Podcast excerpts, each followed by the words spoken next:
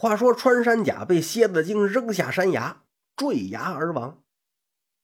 但他不是一只普通的穿山甲呀，他是天上林苑间的一个小神下凡转世，所以死后啊，一缕灵魂来到南天门，对南天门的守将说要见玉帝。这守将一听啊，不是我们不让你进去呀，就你这一缕魂灵，哪有资格见玉帝呀？穿山甲一听啊，是这么回事他也是无可奈何。在这儿越想越难过，就跟这些天兵天将啊哭诉前情。天将们很同情他，但是也帮不了他。不过他这一哭啊，却是惊动了玉皇大帝。这玉帝呀，正在殿里边批阅奏章，就听见南天门这边有人哭，他就叫：“千里眼、顺风耳，去查看一下。”何人啼哭？他说完，等了半天，没人搭茬。他抬头一看，太白金星过来了。呃，陛下，您日理万机，怎么忘了？那千里眼、顺风耳已下界多年呐。玉帝一听，哦，我怎么把这事儿给忘了？两位爱卿多年不在左右，朕倒是有些想念呐。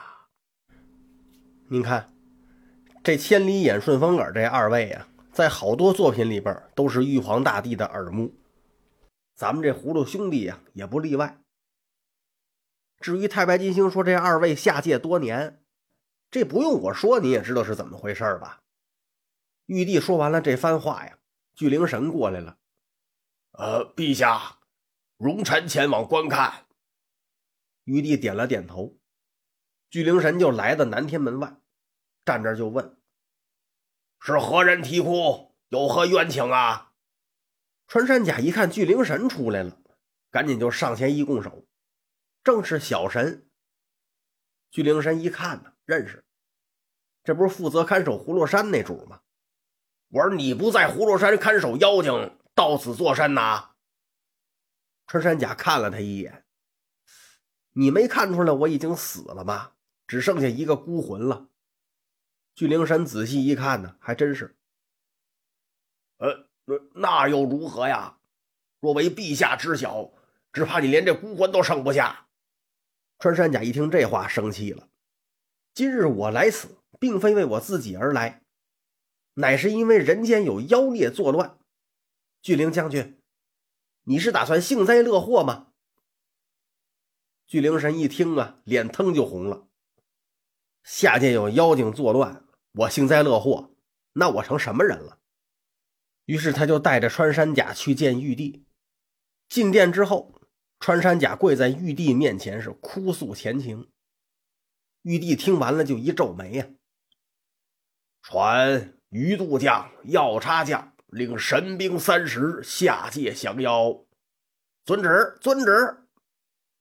二位将军领旨，点兵下界降妖。再说玉帝把这二位派走了，看着这穿山甲，问大家：“众位，那穿山甲本为司礼监之神，诸位看该当如何处置？”就说这穿山甲怎么办呢？太白金星上前启奏：“呃，万岁不知，那穿山甲本为林苑监之神，因走失牛羊，遭贬下界，托生为穿山甲，看守葫芦山万载，以将功补过。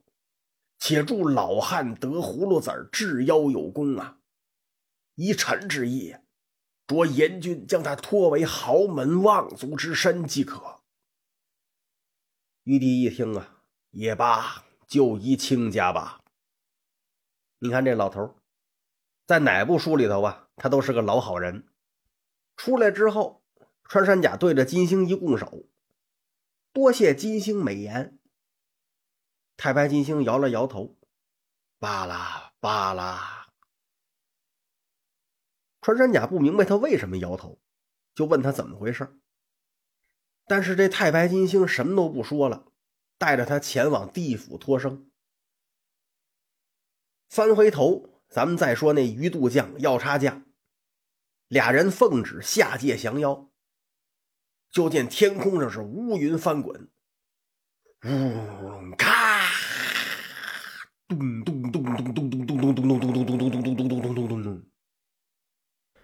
那鱼肚将笑着说：“嘿，就这威势，甭说打了，那帮妖怪一看就得吓得肝胆俱裂，自相践踏，都不用我等出手了。”药叉将哼了一声：“哼，令我等剿灭如此小妖，真乃大材小用。”俩人是非常不屑，来到葫芦山上空，往下一看呢。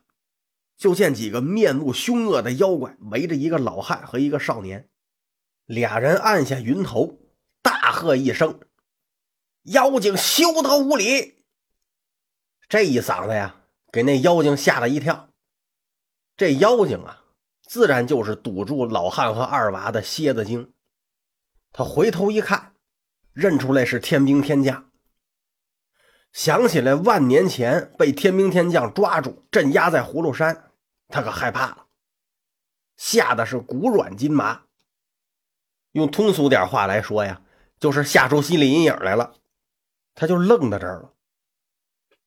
这时候，旁边这蛤蟆精说话了：“嗯，大王，你乃是一方英雄，又有法宝在手，且与他战上几合。战得过呀，老贼与胡成哥依旧难逃；战不过，最多不过不要这俩人啊。我等想要逃走，却也不难呐。”